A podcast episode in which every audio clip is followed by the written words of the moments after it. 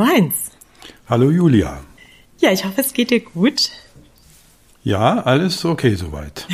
Also alles, du weißt, was man zu Corona-Zeiten damit meint. Man meint nicht wirklich alles, aber ähm, ja, also wir klagen ja manchmal auf hohem Niveau und andere trifft es härter als uns. Aber ich bin schon sehr zufrieden, wie das alles läuft. Übrigens auch im Beruf, auch mit meinen Coaching-Klienten. Die äh, Umstellung auf virtuell hat äh, deutlich besser funktioniert, als ich das je vermutet hätte. Mhm. Also ich hätte noch vom, vom Jahr, hätte ich dagegen gewettert wahrscheinlich. Mhm. Ja, ist interessant, wie doch solche Situationen dann ja bestimmte Veränderungen hervorbringen, die auch positiv sind. Und ja, wir mhm. sind ja leider auch äh, virtuell zugeschaltet und ich freue mich schon sehr auf den Tag, wenn wir wieder persönlich ja. zusammensitzen. Weißt du was, gestern habe ich bei meinem Kollegen Winfried Berner und Freund gelesen, äh, weil sich alle jetzt wieder nach Meetings sehnen. Mhm.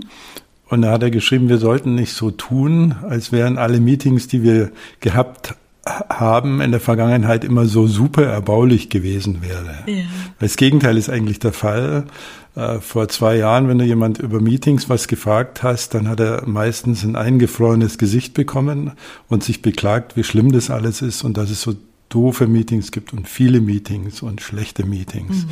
Und das haben wir aber jetzt alles so ein bisschen vergessen, gerade ja. momentan. Ja, so funktioniert ja unser Gehirn glücklicherweise, dass wir, dass ja, ja. wir manchmal die nicht so schönen Dinge auch verdrängen. Und äh, mhm. ja, ich mhm. bin gespannt, wie das dann nach einer Zeit wieder ist, wenn sich das alles normalisiert. Ähm, dann können wir das ja nochmal reflektieren. Auf jeden Fall. Ja, genau.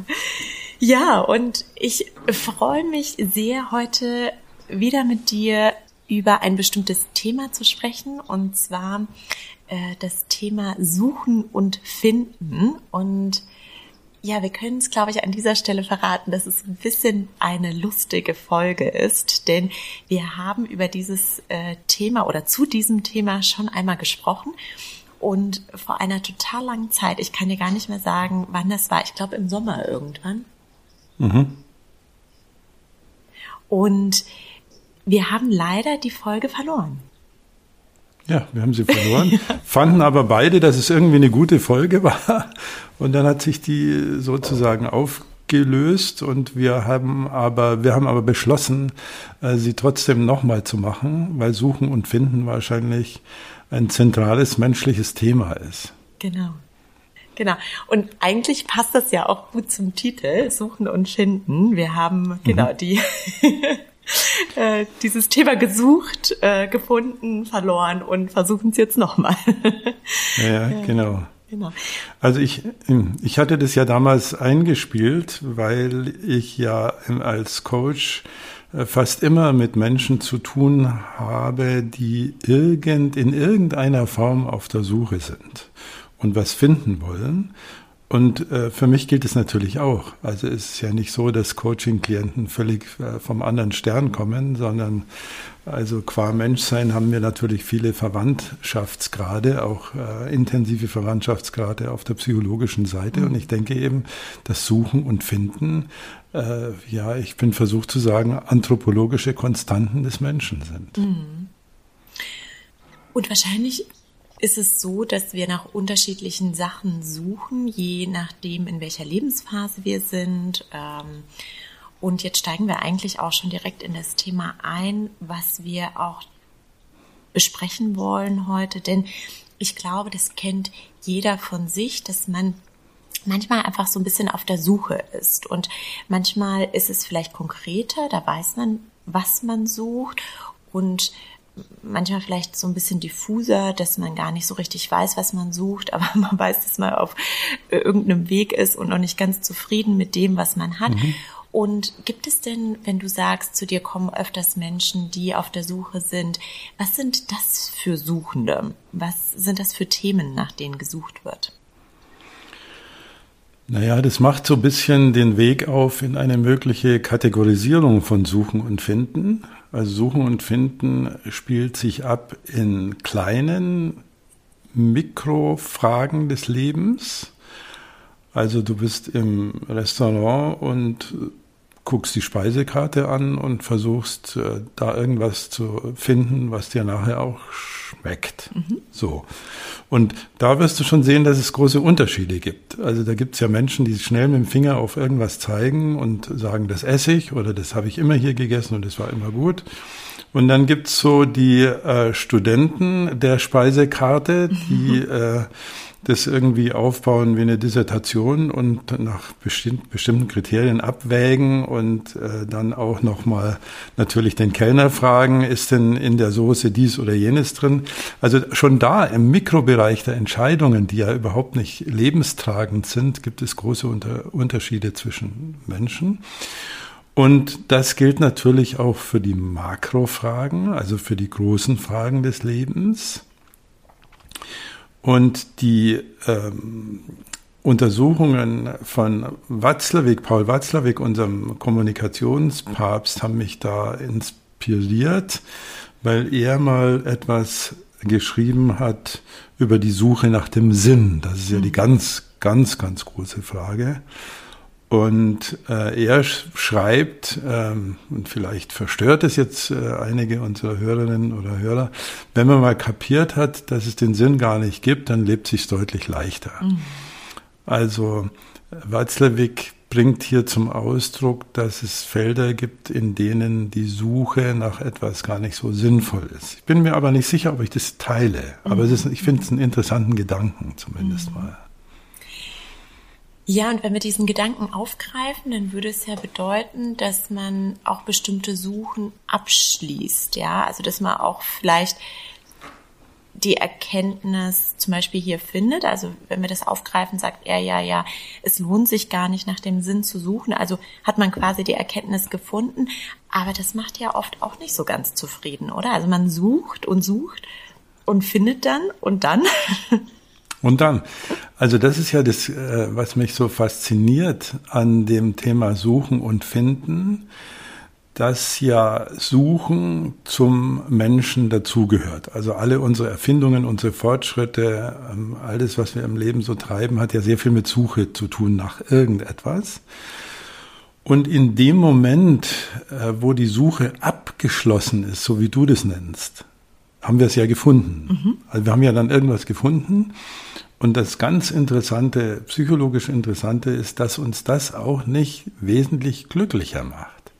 Ich kann mich erinnern, als, als Student, also ich war ja, bin und bin es auch immer noch Hi-Fi-Freak, äh, äh, da sind wir äh, mit Freunden zusammen, glaube ich, zehn, zwölf Monate durch München gelaufen und haben versucht, die besten Lautsprecherboxen mit einem bestimmten Budget zu erstehen haben dann auch einen Händler gefunden, der bereit war, mit uns zu verhandeln. Und dann hast du wahnsinnig viel investiert und wir haben damals natürlich auch noch irgendwie jobben müssen, um uns die Dinge leisten zu können.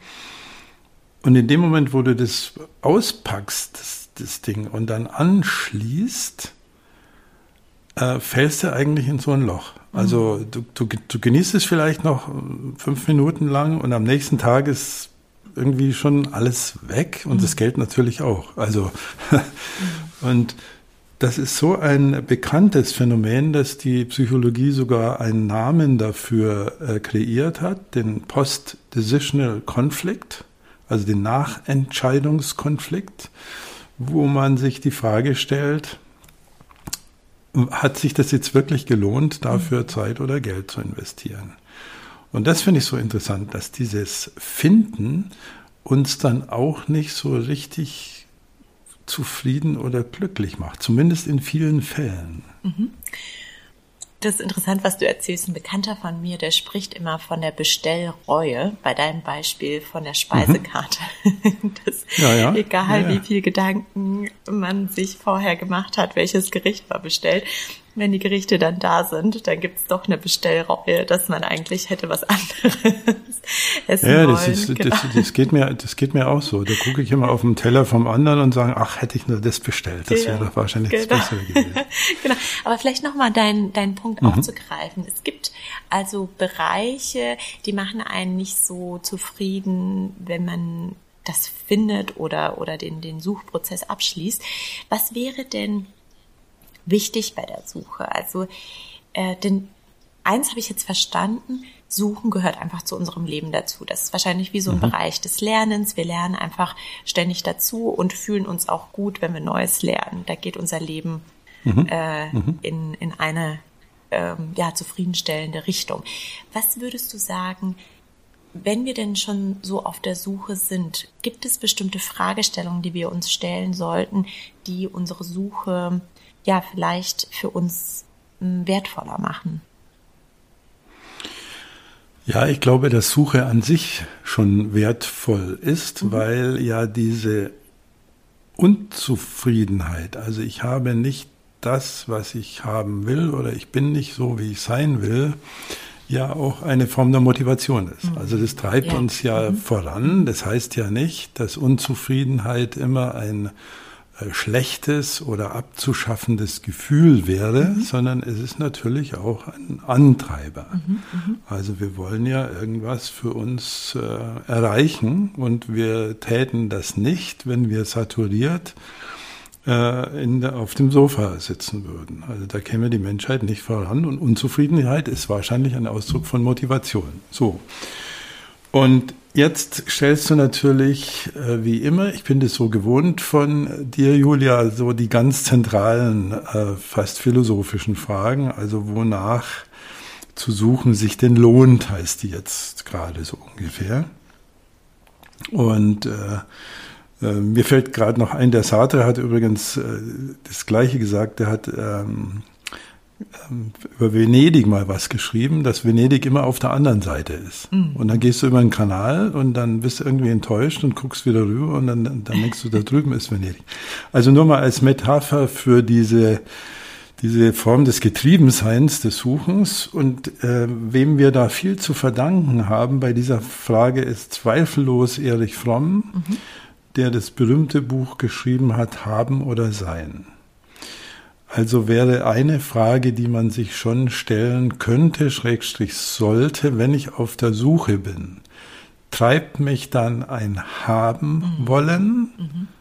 Klammer auf Lautsprecherbox, mhm. Klammer auf Schuhe, Klamotten, was auch immer das ist, oder bin ich auf der Suche nach dem Sein, nach der Frage, wie kann ich denn mal platt ausgedrückt mich als Mensch verwirklichen oder als Mensch besser werden?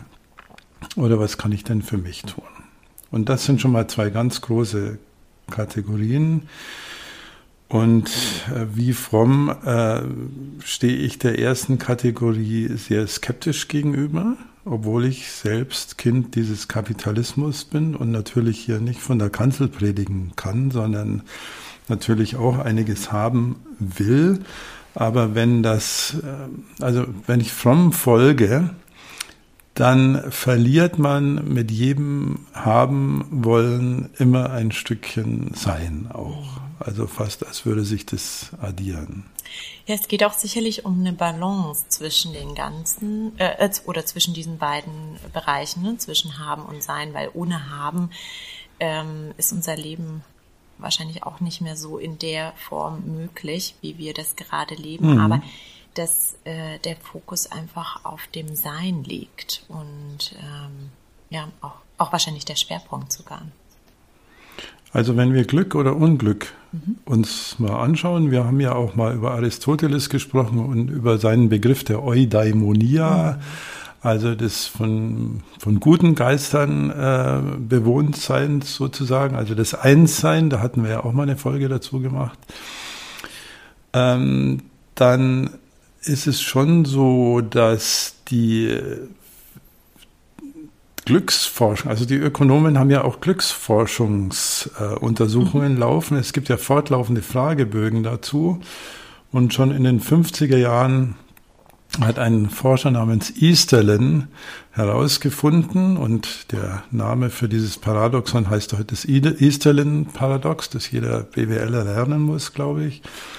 Ähm, er hat herausgefunden, dass die äh, Einkünfte oder das Geld, das du zur Verfügung hast, die Ökonomen nehmen ja meistens dann auch das, was man messbar als Geld äh, zählen kann, ähm, dass es bis zu einem gewissen Grade mit dem Glücksgefühl oder Zufriedenheitsgefühl korreliert ist und ab einem bestimmten Grad nicht mehr. Mhm.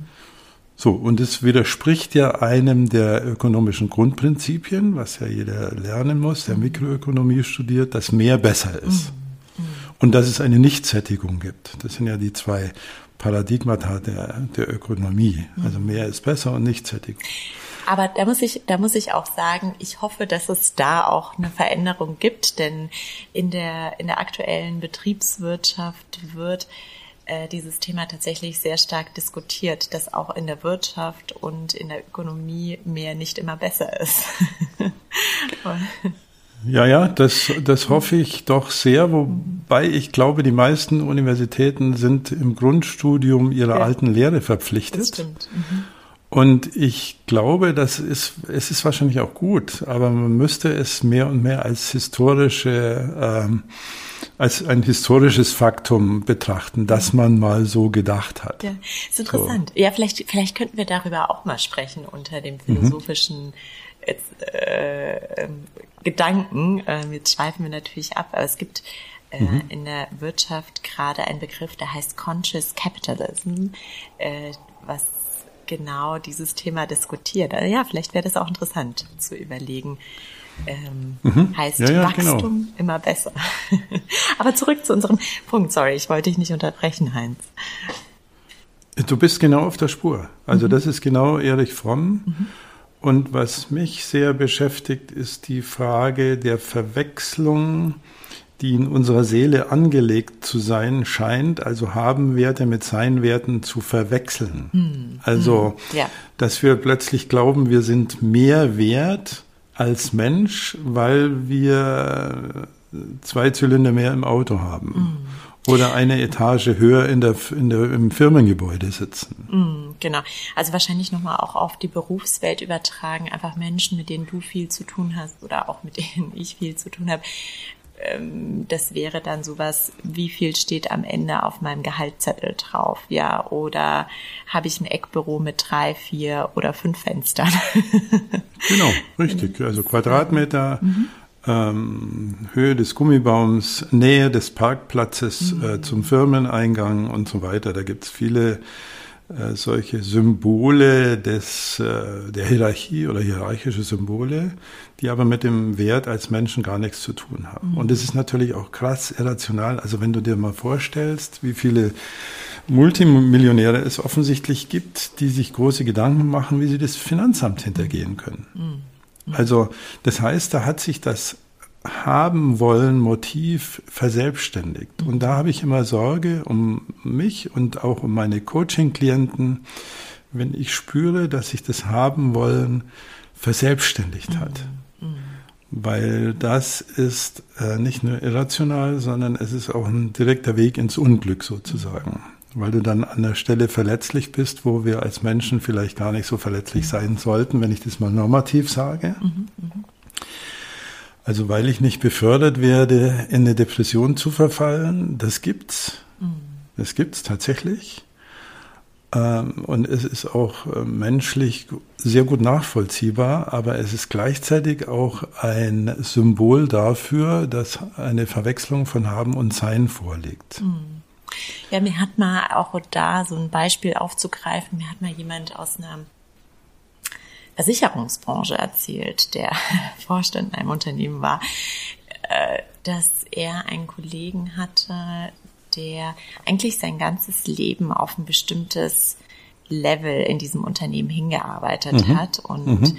dann mhm. natürlich auch die Dinge, die damit äh, äh, einhergehen und kurz bevor er es erreicht hat, äh, wurde dieses Level und dieser Bereich und diese Position äh, gestrichen. Und das war wirklich dramatisch, ja, für, für mhm. diese Person. Mhm. Und das ist das, was du gerade meinst, ne? Also sich von diesen Dingen, die man eigentlich auch gar nicht in seinem Kontrollbereich hat, ja, nicht abhängig machen zu lassen und nicht einfach so auf die falsche, falsche Spur führen zu lassen mit diesen Dingen. Ne? Ja. Also ich bin jetzt keiner, der jetzt die große Askese predigt. Das, ja. ist, das ist gar nicht mein, mein Thema, sondern es geht ja immer äh, wenn man aus der humanistischen Philosophie oder Psychologie kommt, um die Lebenszufriedenheit, um die Frage, bin ich mit mir selbst im Einklang? Und vielleicht auch um die Frage, bin ich erwachsen? Also mhm. habe ich den Weg vom Kind zum Erwachsenen geschafft?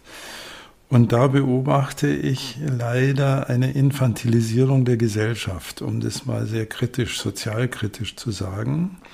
Also die Ur- ähm, des Haben-Wollens ist das Baby, das die Milch trinken möchte. Mhm. Und so. sofort. Und zwar sofort. Und da hat das Haben, weil es qua Überlebensfunktion uns ja mhm. treibt, äh, natürlich eine extrem sinnvolle Funktion. Mhm. Also diese Form von haben wollen, die ist da in uns angelegt. Und ich beobachte, dass diese, ich will das aber jetzt und gleich und genau so haben, wie ich mir das vorstelle, Haltung, äh, sich in unserer Gesellschaft so ein bisschen breit macht. Also machen wir es mal vielleicht an Lieferzeiten fest. Also wir glauben heute, wenn wir was bestellen an unseren Computern, dann hat es gefälligst allerspätestens am nächsten Tag hier zu sein.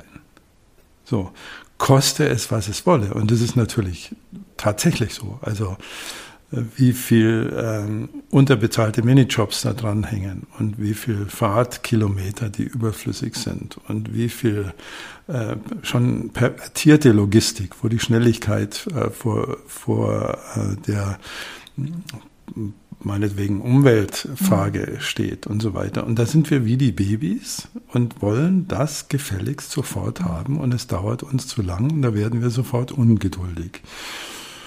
Und das äh, ist so eine Querverbindung auch zu Corona. Also wenn wir bestimmte Dinge nicht machen dürfen, dann gibt's auch so einen zum Teil infantilen Trotz. Also ich lasse mich hier nicht einschränken. Und was macht dieser Staat eigentlich mit uns? Anstatt darüber nachzudenken, welche Maßnahmen äh, sinnvoll und geeignet sind und welche nicht. Diese Reflexion möchte ich ja nicht ausschließen. Mhm. So. Und da sieht man wieder äh, mein Grundthema, also immer wenn sich das haben wollen dann bei uns erwachsenen Menschen zu sehr in den Vordergrund schiebt, dann verlieren wir auch etwas an Seinsqualität und wir, Anführungszeichen, gewinnen etwas an Unglück, mhm. an Unzufriedenheit.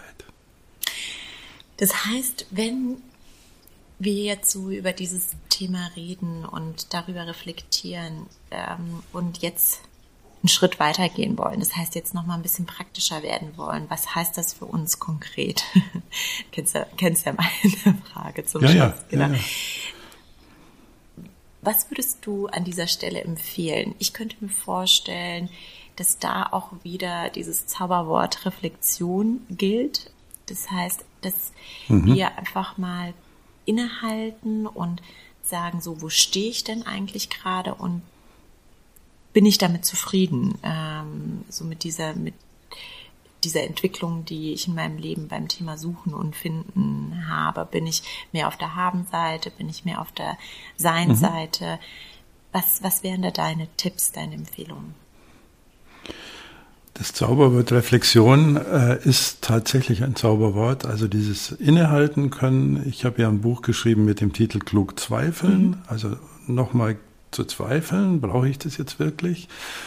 Und vielleicht ist es so eine kategorial ganz intelligente Frage, wenn ich irgendwie unterwegs bin, äh, geht es jetzt ums Haben oder geht es ums Sein? Mhm. Also komme ich dadurch persönlich für mich weiter? Wie wahrscheinlich ist denn, dass das, was ich gerade anstrebe, auch wirklich zu meiner inneren Erfüllung beiträgt? Mhm. Mhm. So. Und mir fällt da, ich bin ja im Dorf groß geworden und äh, also 400, ein 400 Seelendorf und ähm, natürlich sind damals die Kinder zum Einkaufen geschickt worden. Das ist ganz natürlich. Und die Fünfjährigen haben die Kuhherde auf die Weide getrieben. Das kann man sich heute gar nicht mehr vorstellen. Und natürlich hat auch meine Mutter mich zum Einkaufen geschickt. Und da waren wir halt unterwegs mit unseren Milchkannen. Mhm. Äh, aber meine Mutter hätte mich nie zum Shoppen geschickt. Mhm. Mhm. Und allein die beiden Begriffe, mhm. gehe ich zum Einkaufen oder shoppen, zeigen schon mal metaphorisiert den Unterschied zwischen Sein und Haben in dem Fall. Mhm. Also wir sind halt zum Schuster gegangen, wenn die Schuhe durchgelatscht waren. So, Ende aus. Und hatten jetzt nicht die Idee, ich brauche, keine Ahnung, was man da heutzutage so nimmt, äh, brauche ich 30, 40 Paar Schuhe äh, im Schrank. Also sich da schon nochmal klar zu werden, äh, welchen Beitrag zu meiner inneren Befriedigung, zu meinem Menschsein leistet das 41. Paar Schuhe. Mhm. So, und jetzt bin ich kein Asket, Julia. Ich möchte jetzt nicht so moralapostelmäßig rüberkommen. Wenn es ein äh, ästhetisches Momentum gibt, wo ich mich äh, am Kunstwerk Schuh, nehmen wir das mal als Beispiel, erfreue und wo ich dann wirklich vor mir selber sagen kann, es ist mir eine innere äh, Befriedigung, meinen Schrank aufzumachen und zu sagen, ich habe diese Wahl und ich preise mich als wirklich glücklichen Menschen, weil ich in einer Zeit lebe, wo ich solche Wahlmöglichkeiten habe. Also wenn ich das demütig sozusagen schätzen kann, mhm. dann möchte ich niemandem verbieten, sich Lautsprecherboxen zu kaufen oder auch mal ein Cabrio, wenn er sich's leisten kann oder schöne Schuhe. Aber die Frage bleibt trotzdem die gleiche. Mhm. Die Frage bleibt die gleiche.